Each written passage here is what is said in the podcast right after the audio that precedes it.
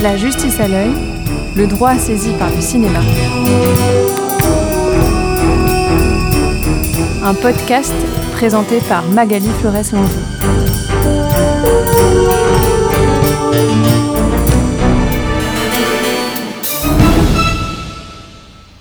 Bonjour à toutes et à tous. Nous poursuivons notre tour d'horizon de l'œuvre de Clint Eastwood, toujours avec Andrea Gruner, qui enseigne le cinéma euh, en Allemagne à l'université de Bochum et qui est euh, auteur d'une thèse et d'ouvrages et d'articles autour du travail de, Clint Eastwood. Alors nous avons déjà évoqué euh, la figure du justicier dans la police avec le, personnage de Dutch Harry, donc Harry Callahan. Euh, Harry Callahan aux prises avec le fonctionnement euh, de la justice, mais également euh, quand il interprète le rôle d'un d'un journaliste déchu et euh, qui reprend une enquête dont il estime qu'elle a été bâclée et va conduire à, la condamnation, et plus qu'à la condamnation, à la mise à mort euh, d'un homme qu'il estime innocent. Et nous voilà avec le troisième volet, cette fois-ci, de ces institutions, c'est euh, le pouvoir politique, le pouvoir, le pouvoir exécutif. Deux extraits vont présider à, ce troisième volet. Un premier extrait qui est J. Edgar. Alors, est-ce que vous pouvez nous dire quelques mots, Andrea Gruner, sur ce film J. Edgar, euh, qui, fait partie des films de la, de la dernière période de, de, de la réalisation de Clint Eastwood?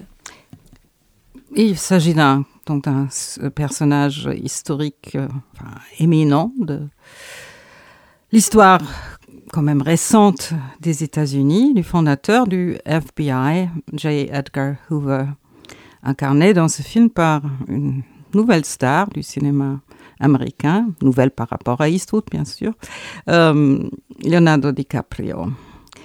C'est un film, euh, enfin ce qu'on appellerait un biopic, un, film euh, biographique qui couvre en fait la carrière de, de Hoover de 1919 jusqu'à sa mort et qui intègre aussi une partie de sa vie euh, personnelle, privée, ses rapports avec sa mère et ses rapports avec l'homme avec qui il a passé une partie de sa vie. Donc, il parle de justice, mais aussi de sexualité, qui parle aussi d'obsession, et qui montre, encore une fois, aussi l'image ambiguë d'un personnage, cette fois-ci historique et pas uniquement fictif comme Harry Callan. Est-ce que vous pouvez nous dire pour quelles raisons euh, Clint Eastwood s'est intéressé à ce personnage et pourquoi il a voulu réaliser ce, film biographique? C'est un personnage qui euh, l'accompagnait sans doute euh, directement ou indirectement pendant toute sa vie et surtout dans sa jeunesse. Euh, il a découvert, euh, comme je pense beaucoup d'Américains de sa génération, donc Eastwood étant né en 1930, euh, le, Federal Bureau of Investigation, le FBI, euh, justement, euh, pas seulement présent dans les, dans les médias comme euh, les quotidiens ou la radio ou plus tard la télévision, mais aussi dans, les, dans les fictions, au cinéma comme à la télévision, comme dans les bandes dessinées. Donc, et ça depuis les années 30. Il a en quelque sorte grandi avec les G-Men, euh, qui appliquait la justice euh, dans l'Amérique de, la Grande Dépression et au-delà. Voilà, donc c'est une façon quelque part de, revenir sur sa jeunesse, son enfance, sur un personnage public connu de l'ensemble des, euh, habitants des États-Unis, mais auquel Clint Eastwood également associe sa, longévité, sa carrière, son, sa vie c'est quelqu'un qui a jalonné une bonne partie de sa vie, puisqu'il est décédé en, 1972. Voilà, donc c'est un personnage, en plus quand on a vu déjà avec euh, un film comme Les Pleins Pouvoirs, l'intérêt aussi pour, euh, pour, la, pour la société américaine à ce, niveau-là du, du, gouvernement. Euh, les questions de la, de la corruption aussi, que ce film montre aussi. Euh, et en même temps, euh, sur le plan artistique, euh, c'est aussi un cinéma de la jeunesse d'Eastwood, les films biographiques de la Warner des années 30 et tout cela. Donc, je pense ici intérêt social personnel et, cinématographique, esthétique se rejoignent. Hmm. Alors nous allons écouter un extrait de ce film. Donc vous nous, dites c'est un film biographique, donc ça veut dire qu'il accompagne par toute une série de flashbacks euh, bah, des, épisodes marquants euh, euh, de, Hoover à la tête du, FBI, donc qui est à la fois bah, service fédéral de police judiciaire, mais également service de, renseignement intérieur, et qui est placé sous la tutelle du département de la justice aux États-Unis. Et donc ce premier extrait se situe devant une commission d'enquête, qui là aussi, euh, comme les prétoires aux États-Unis, sont des lieux qui sont souvent filmés, qui sont filmés pour la télévision dans un premier temps, mais qui sont aussi que l'on retrouve régulièrement dans les fictions. Et donc c'est cet extrait que nous allons écouter. Donc professionnellement, euh, pour Hoover, ça se situe plutôt vers la fin de sa carrière. Cet extrait. Mr. Hoover, is it true that you directly or indirectly spend the bureau's money on advertising? We are not permitted to engage in advertising of any kind, sir, no. But you take part, for instance, in the making of radio shows and comic books. I've listened to several of these G Men programs. Your picture seems to be shown in conjunction with them quite frequently. We declined emphatically to lend any form of endorsement. Had nothing to do with their production, furnished no advice, technical or, or, or otherwise. Well, the very advertisement says that broadcasts were true reflections as contained in the official records based on actual cases from the files of the Federal Bureau of Investigation Saturday night at 8 o'clock. Mr. Hoover, what are your exact qualifications for your position of leadership in this Bureau? My qualifications, sir? 19 years with the Department of Justice. 19. 12 as director. In all that time, you ever make an arrest yourself? I have made investigations. I administer several cases at once. No, that's not what I asked. The comic books show you with the machine gun making arrests. Is that just fiction?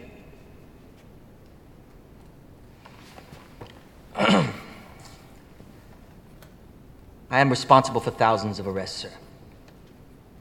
So you admit it is pure fiction?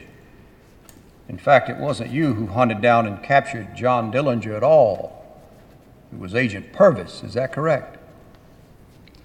I was in charge of all of those investigations. But no, sir, I have not personally made an arrest. Qu'est-ce qui se joue dans cet extrait, Andrea Gruner? Voilà. Ça s'est passé donc à la fin des années 30. Donc, il était encore très jeune, hein, quand même, euh, Monsieur Hoover.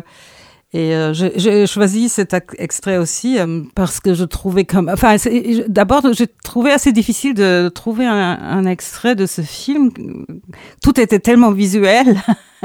j'ai pensé il vaut mieux trouver quelque chose là. Il y a un chant contre chant euh, où la parole est, est, bien presque, non pas suffisante, elle n'est jamais suffisante au cinéma, mais où la parole euh, sort quand même beaucoup de choses, plusieurs aspects le film, quand on voit l'ensemble, est quand même assez hagiographique. Mais en même temps, il y a beaucoup de points qui montrent les, que ce personnage de Hoover n'est pas seulement un homme fort et, et corrompu, mais qu'il est aussi un homme qui a beaucoup de, de problèmes en fait euh, de toute manière.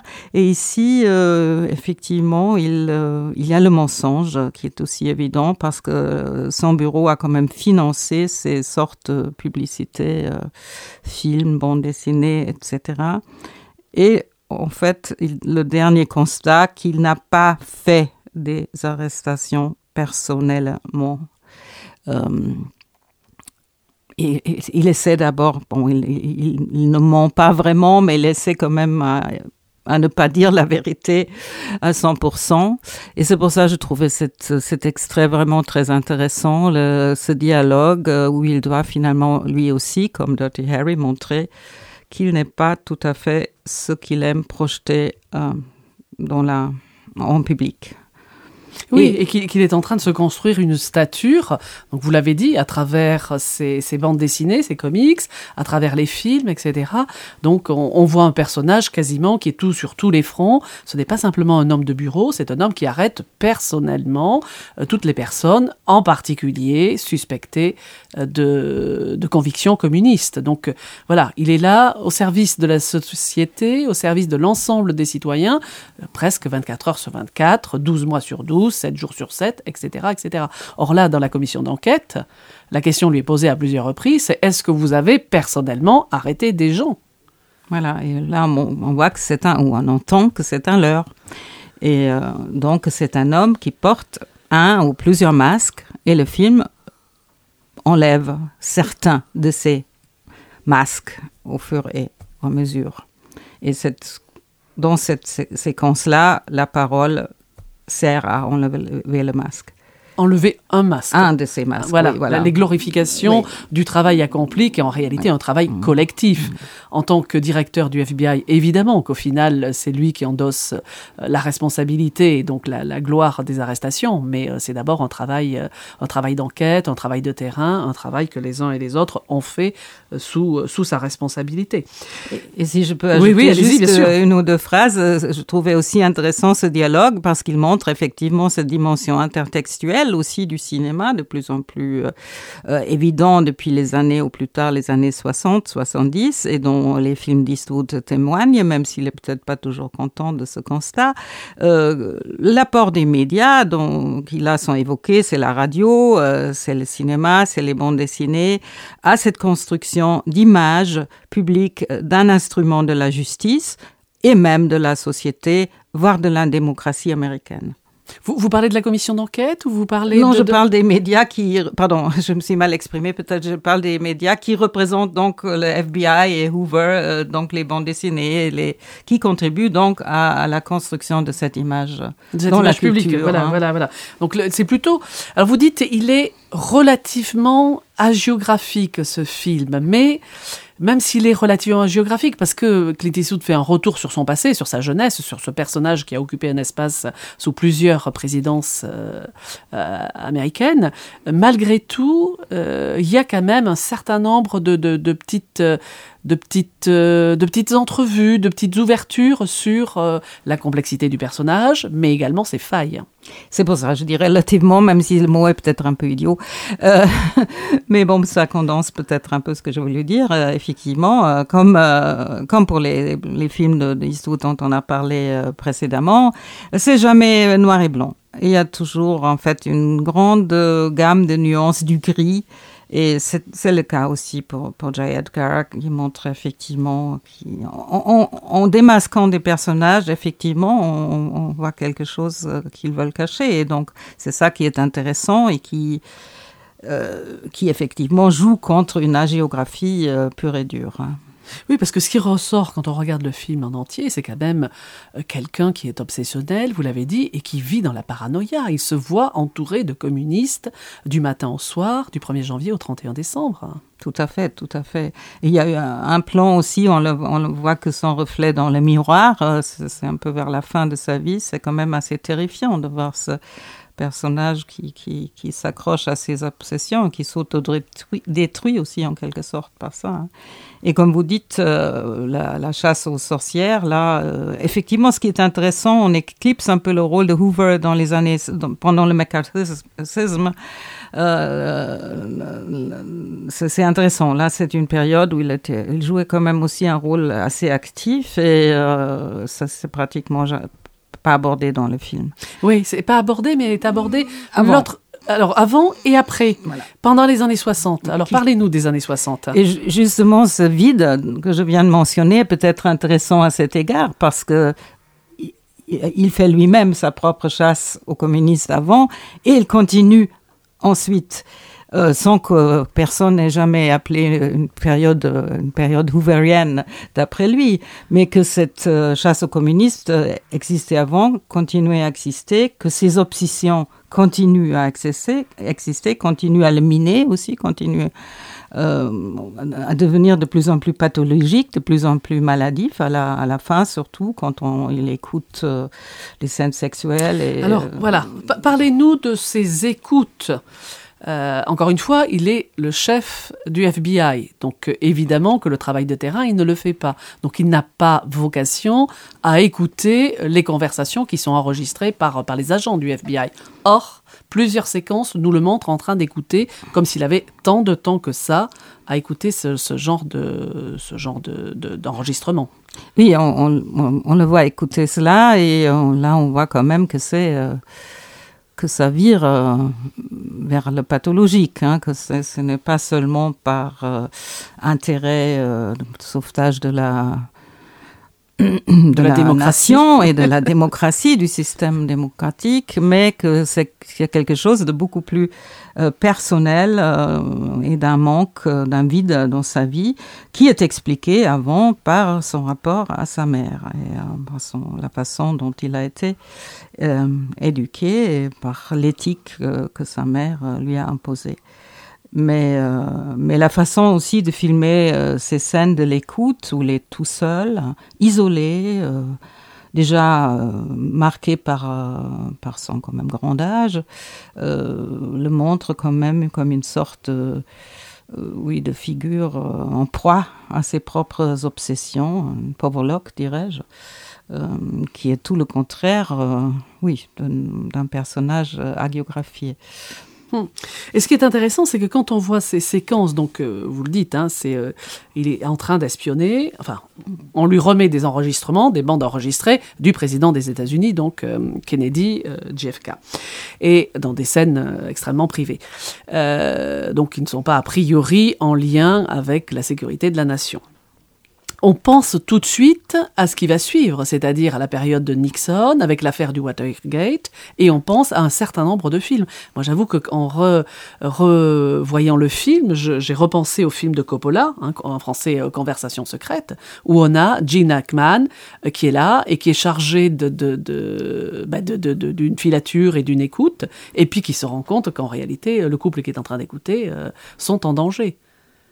Donc cette histoire de, paranoïa, c'est une paranoïa qui ici est une paranoïa individuelle, mais dans toute une série de films, c'est une paranoïa qui est en fait collective et qui trouve sa, son enracinement dans l'affaire du Watergate. Alors, ça a été Les Hommes du Président euh, de Pakula en 76, mais avant ça, on a donc euh, Blue Up d'Antonioni, et puis on a aussi Conversation euh, secrète auquel je faisais référence.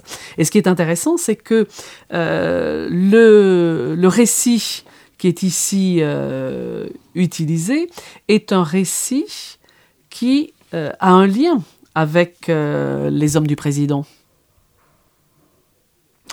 Oui, en plus, je voudrais dire, vous avez parlé du privé et du national.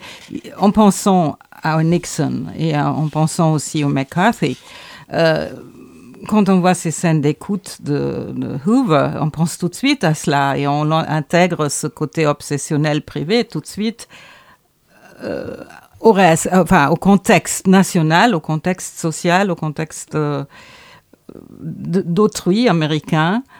Euh, sachant aussi, le film nie à aucun moment, connaissant le pouvoir de Hoover.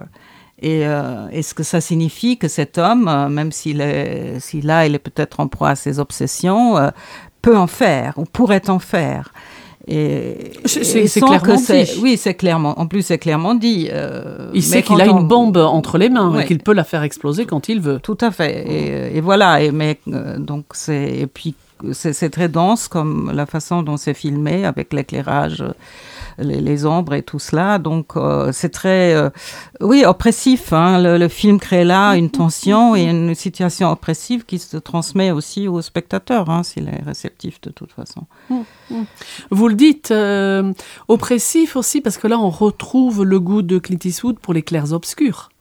Tout à fait ça traverse tout son œuvre. C'est, euh, il a travaillé avec le prince du noir, mais il était lui-même prince euh, Bruce Curtis. Il était lui-même dès, son premier film, c'est le noir qui l'intéresse. Hmm.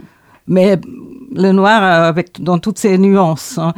Le noir, c'est jamais seulement noir. Hein. C'est toujours, il y a toujours beaucoup de nuances du, du, noir qu'il explore sans avoir eu la technique actuelle à sa disposition.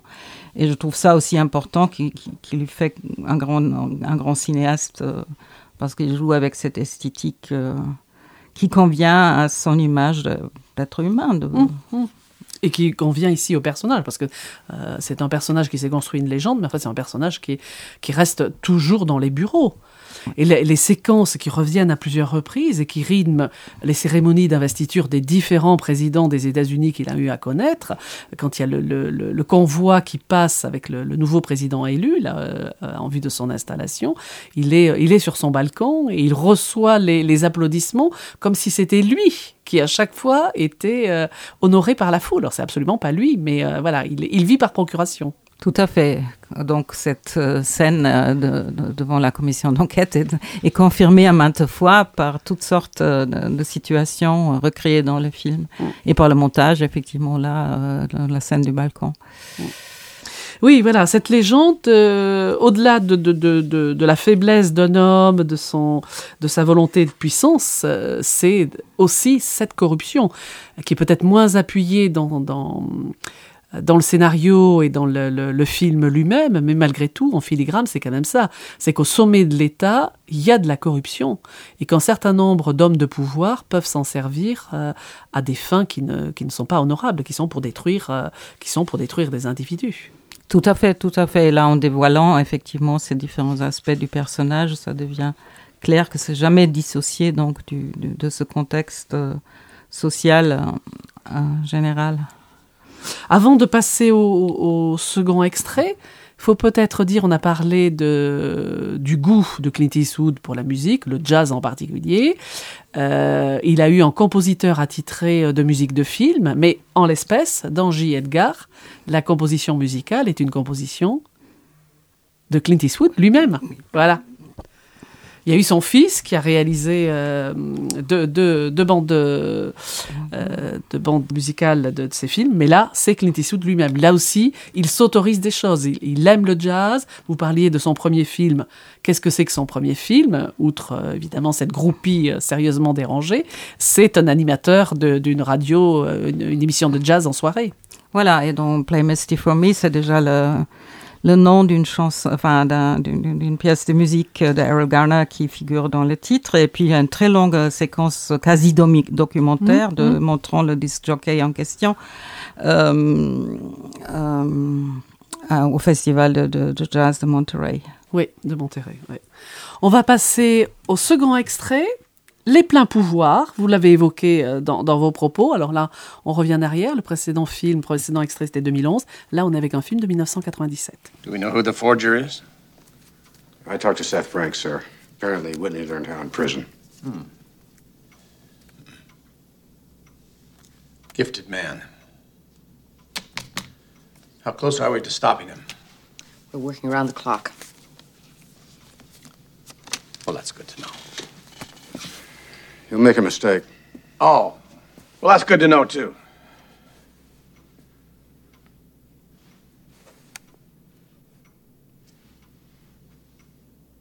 There is uh, one other thing that we need to take care of.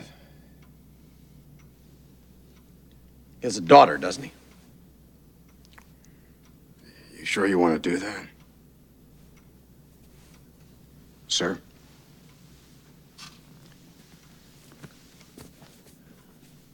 She's a young prosecutor. Prosecutors ask questions. Maybe she knows what he knows.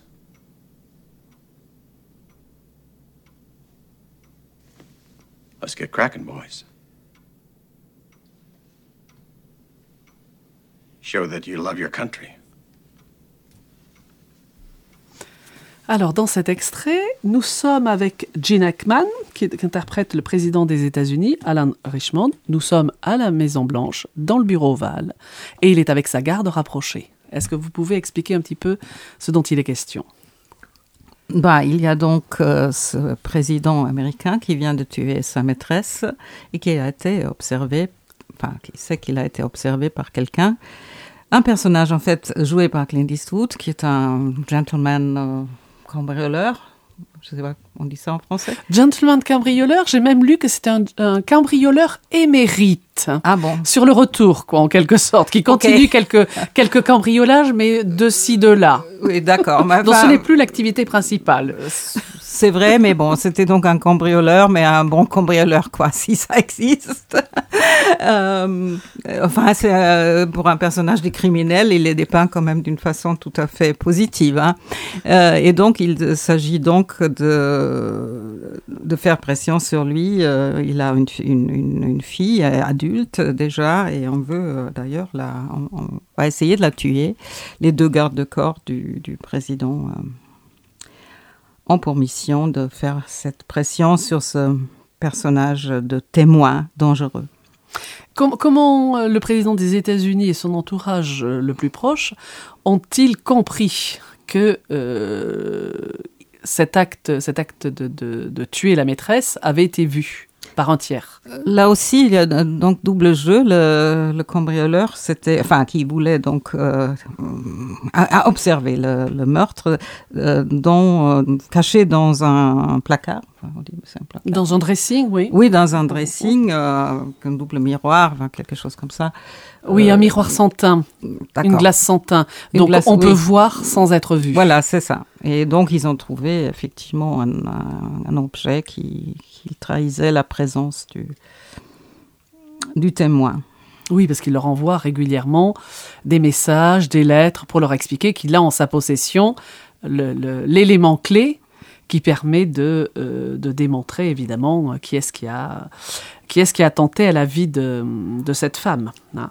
Pour, pour resituer un petit peu dans, dans, le contexte états-unien, nous sommes avec donc un président qui a été élu, un président qui évidemment a, a eu des soutiens politiques et financiers, et parmi donc ce, ces soutiens politiques et financiers, il a eu le soutien d'un vieil homme, Walter Sullivan, et ce Walter Sullivan qui, qui pense être ami du président, qui pense beaucoup de bien de sa présidence, le président officiellement le lui en réalité, euh, le président est l'amant de l'épouse de Walter Sullivan.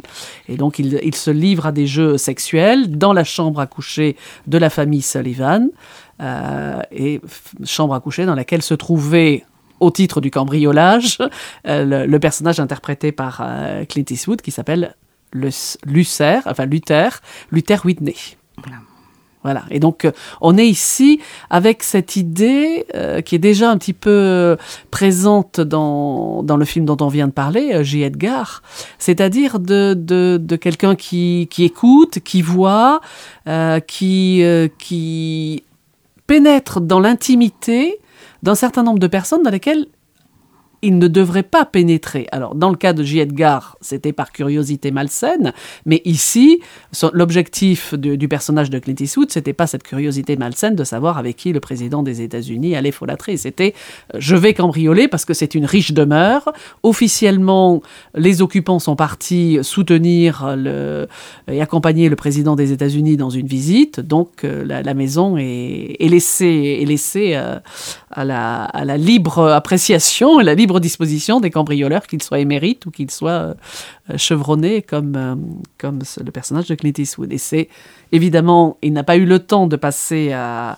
à la réalisation de ces méfaits qu'il a dû se réfugier dans, cette pièce, dans cette, euh, dans cette chambre glaçantine. Donc il renvoie là aussi au vieil homme qu'est Walter Sullivan, son rapport à la sexualité avec son épouse. Voilà, il y, a aussi toute cette trame, et puis le, le, président des États-Unis qui se présente pour, comme étant évidemment, comme toujours, hein, un homme marié, euh, bien sur lui, etc., et qui finalement, euh, et comme tous les, comme tous les êtres humains, est accompagné d'un certain nombre de, de, passions plus ou moins, plus ou moins recommandables. Oui, là, Lewis Whitney, c'est un intrus malgré lui, un voyeur malgré lui. Un voyeur malgré lui. Et le, oui, effectivement, il y a à nouveau le, sujet de, la sexualité, ici déplacé sur des personnages secondaires. Euh, mais la sexualité aussi qui, qui jouent un rôle, euh, et la violence qui sont à nouveau associés. Qui sont à nouveau associés, voilà, puisque les, les jeux érotiques tournent mal et comme il y a un certain nombre de cris, ce sont les gardes du corps qui s'approchent, pensant que la personne du président est en danger et abattent la maîtresse. Voilà, c'est cela. Et donc il s'agit de transformer évidemment le, cet assassinat en euh, eh bien, un, rôdeur qui passait par là, un voleur, et un voleur qui s'est. Euh, qui, en dérobant un certain nombre d'objets, bien sûr, a assassiné euh, l'épouse de Walter Sullivan. Ce qui est intéressant ici, vous l'avez dit, c'est ce, personnage de, ce personnage de voyeur malgré lui. Il renvoie à quoi dans la, cinématographie de Clint Eastwood? Bonne question. il renvoie à quoi, oui. Mais euh, dans, tous les films, il y a aussi toujours un rapport au, médium cinématographique. Euh, enfin, pas dans tous les films de Clint Eastwood, je le dire, bien sûr, pas dans tous les films. Dans tous les films de Clint Eastwood, il y a quand même aussi cette dimension intertextuelle de jeu avec le médium lui-même. Et là, c'est le regard, c'est le bien sûr, le spectateur euh, cinématographique, il est aussi voyeur. Hein, encore quand euh, il paie pour, pour voir quand il va au cinéma. C'est peut-être pas malsain. Enfin, c'est pas généralement pas malsain. Mais euh, là, ce, jeu sur le regard est, intéressant. Et en plus, là, c'est un personnage aussi passif d'abord. Mmh, hein. mmh, donc, mmh. c'est pas Eric Allen qui est toujours actif, ou presque. Euh, donc aussi un jeu sur euh, le film date des années 90 où Eastwood a aussi euh, fait une, série de films qui, qui, qui étaient quand même très différents, enfin pas très différents, mais qui étaient quand même différents de ce qu'il avait fait avant. Et là, il joue un personnage aussi un peu nouveau pour lui. Donc, il a déjà joué des criminels. Hein. Mm toujours des criminels qui finalement restaient des figures d'identification pour le spectateur. Là aussi, hein, Luther Whitney devient victime de ce jeu, dans, auquel il doit se, finalement commence aussi à livrer activement. Euh, donc c'est une dimension nouvelle et en même temps aussi une réflexion sur l'image. Une réflexion sur, le statut du spectateur. Sur le statut du spectateur, parce que la mm. séquence, euh, alors dans mes souvenirs, ça commence d'abord par une séquence dans un, dans un musée puisqu'il passe essentiellement son temps à euh, bah, faire du dessin, donc à recopier des tableaux célèbres. Mais ça, c'est son passe-temps, euh, puisque, encore une fois, c'est un vieux cambrioleur, donc il est plus sur le, feu de l'action en permanence. Mais de temps en temps, quand euh, une opportunité s'offre à lui, quand il a peut-être des besoins financiers, en l'espèce, il avait un projet de partir à l'étranger, donc là, évidemment, il renoue avec ses, vieux démons et il se livre au cambriolage qui vont lui permettre de, de, survivre, de survivre un petit peu. Donc là, il, est, il, est, il se retrouve dans cette situation de, spectateur euh, voyeur. Mais cette séquence, on le voit, hein, on voit la scène euh, comme, comme le spectateur la voit et comme lui-même la voit, mais on voit aussi un hein, contre-champ euh, derrière sa glace sans teint et on voit bien que il est, il est choqué de participer à cette relation de ce couple adultérin, mais il est choqué aussi de voir que le président et son entourage se livrent à ce type de comportement. Oui, tout à fait. Hein. là, sont, les expressions faciales euh, sont très très claires et en même temps, il y a aussi un choc de ne pas pouvoir euh, intervenir. Enfin, je veux dire, en plus, c'est contre l'attente euh, des spectateurs aussi. Euh, donc, il y a un tout. Hein. C'est à nouveau une scène assez riche d'aspects. Hein. Mm-hmm. Si on commence à, l'intégrer aussi dans, dans, une filmographie, aucun des films d'Eastwood n'est détaché de l'autre. Donc, il y a toujours ça aussi. Bien sûr, on peut les regarder sans, sans avoir jamais connu les autres avant et après, mais on peut aussi, quand on connaît un peu plus, voir que ça s'intègre dans un discours euh, cohérent et dans une vision, vision aussi bien humaine que sociale concernant la, société américaine, cohérente. Alors, est-ce que vous pouvez nous en dire un petit peu plus là-dessus? Vous le rapprocheriez de quel film? Euh, mais ça reste une, une œuvre, c'est pour ça que je m'étais intéressée. Déjà, c'est il y a longtemps que je trouvais où il y a un type, un monsieur, un cinéaste qui a une vision et euh, sur une société, sur euh, la question de, l'apport de l'individu à la société. Parfois, c'est très conventionnel, mais en même temps, il, déniche toujours des, aspects qui sont contraires à cette image de, républicain pur et dur, de, conservateur. Euh, euh, il parle des pauvres, il parle de la corruption euh, aussi d'une façon qui n'est pas forcément toujours entrée dans le discours des conservateurs américains. Et là aussi, il joue ici avec son image, peut-être d'une manière plus superficielle, je trouve que dans plusieurs autres films, mais il joue aussi avec cette image de, l'homme qui, euh, qui regarde ce qui se passe euh, au, sommet de, cette nation qui se trouve euh, un peu au sommet de la démocratie mondiale. Et ce qu'il voit, ce qu'il observe, n'est pas pour le réjouir et pour nous réjouir. Ça aussi, euh, ça je pense c'est l'essentiel, bien sûr. Hein, il faut jamais s'ennuyer. Je pense que c'est bien le credo. Hein. Mais euh, s'il voulait, euh, bon, je pense que quand même, un... enfin, vous dirait ça parce que c'est le plus facile pour lui. comme ça, il se débarrasse de tous les interviews du monde hein, quand on réagit comme ça. Hein. et je l'ai rencontré une fois et je pense que j'ai trouvé la bonne formule pour pour qu'il se réjouissait de ma compagnie. justement, ne pas trop insister sur des questions. Mais quand on voit ces films, on voit quand même que c'est très réfléchi et que c'est. Euh, mais en même temps, bien sûr, c'est un cinéma qui veut aussi divertir et qui veut remplir ce contrat qui est quand même justifié. Hein, c'est, euh, et, mais en même temps, on peut divertir les gens, on peut euh, ne pas s'ennuyer en faisant des films complexes. C'est ça, il, il s'inscrit sur les brisées de John Ford. John Ford, euh, je suis un homme qui fait des westerns, voilà, point barre, ne cherchez pas plus loin, je, je, ne fais que distraire les, les spectateurs. Comme ça, je suis tranquille. Quoi, comme ça, je hein. suis tranquille. Et, je, et, je, comprends parce que je pense qu'on crée des choses, on en a marre de parler tout le temps de ce qu'on fait. Hein. On fait et on regarde et les autres peuvent lire ou regarder ou écouter euh, dépendamment du médium euh, dont on se sert et je pense que c'est euh, mais en même temps je je, je, pense pas non plus qu'il qu'il fait qu'il se force à, à, faire des choses qui lui déplairont et il a quand même des idées hein, il, est, et il transmet ses idées d'une façon effectivement qui qui peuvent on peut se, se, divertir et qui peuvent aussi, bien sûr, il y a des gens qui, qui, voit seulement ce côté euh, rendre la justice ou tuer le méchant. Il y a d'autres qui peuvent quand même avoir une autre part du gâteau. Hein, mm, mm, mm, si on revient à, l'extrait que nous avons diffusé, qu'est-ce qu'il qu'est-ce qui se dit dans cet extrait? Quel est, quel est l'objectif des, des, gardes du corps de, euh, du président Richmond?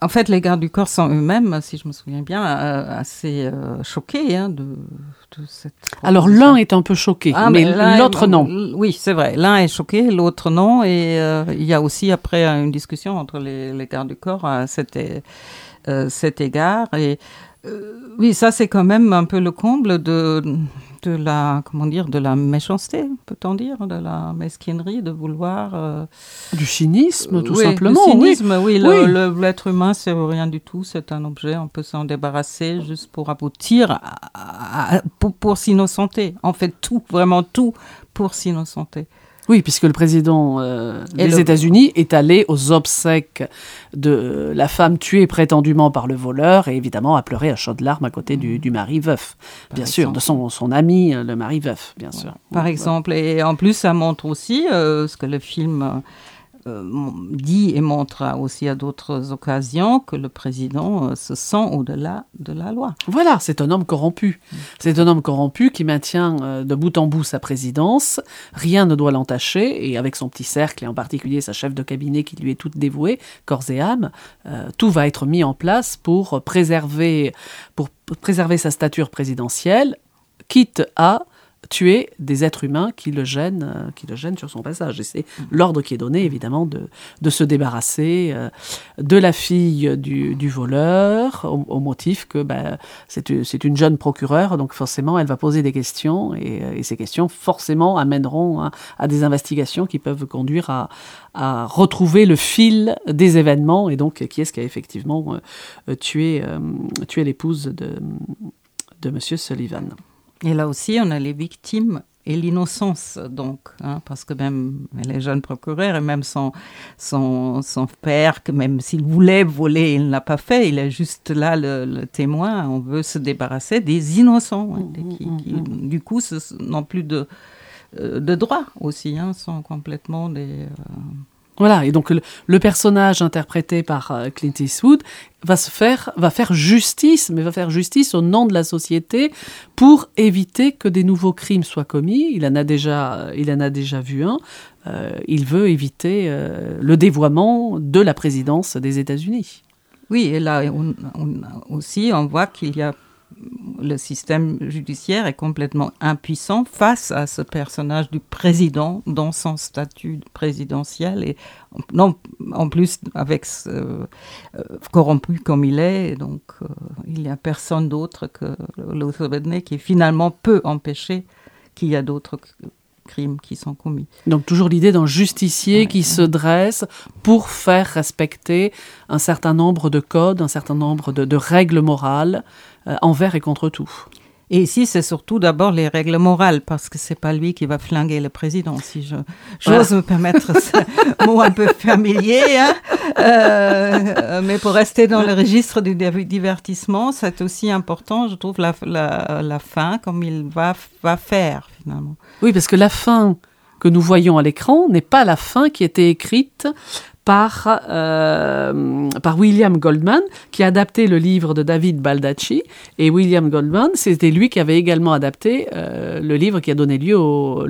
enfin, tiré de l'affaire du Watergate, des journalistes du Washington euh, qui avaient découvert les écoutes secrètes. Et donc, il va donner lieu au film Les hommes du président d'Alain de, Pakula.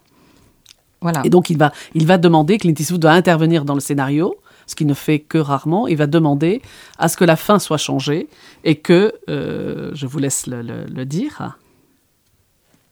Euh, pardon, j'ai mal suivi. Oui, oui.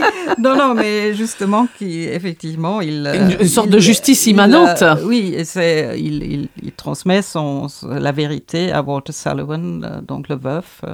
Et c'est le veuf qui va se charger. se charger de la punition. Voilà, de la punition euh, humaine, sociale, divine, et qui donc va, va liquider euh, son vieil ami, le président. Voilà. Donc euh, là aussi, c'est important, je trouve, pour le personnage de Luther Whitney, qui reste white, qui reste pur, et en même temps, là, on a aussi cette dimension de, de vengeance personnelle, hmm. de rétablissement d'une justice fondée dans les sentiments personnels. Et une, critique effectivement de, l'ensemble des institutions, hein, on le voit. Euh, la police a comporté en son sein un certain nombre de, membres qui étaient corrompus, que ça soit euh, à l'échelle euh, du bas ou que ça soit dans les chefs.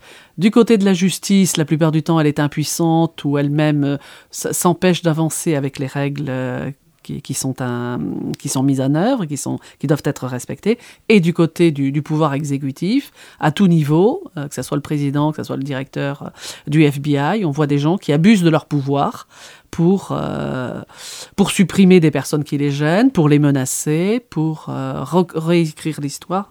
Enfin bref, euh, le discours de Clint Eastwood, c'est un discours d'un libertarien. On est bien quand on vit selon ses propres préceptes moraux, mais sans être empêché par les institutions et leur fonctionnement ou leur dysfonctionnement. Oui, à condition que effectivement ces conditions soient comme il est décrit. C'est comme ça, oui. Et aussi, c'est intéressant parce que dans Impitoyable, Unforgiven, Gene mm. Hackman joue le shérif qui a dans ce village euh, de de la frontière américaine en fait le même pouvoir qu'un président. Hein. je veux dire, c'est lui qui fait la loi. Et là, lui aussi se trompe dans l'application de la loi. Et lui, euh, bien sûr, est nettement plus violent, mais euh, on est dans un monde encore plus violent. Mais ici, c'est quand même très choquant aussi dans les pleins pouvoirs, comme cette, euh, cette façon de vouloir tuer la jeune femme procureure, etc.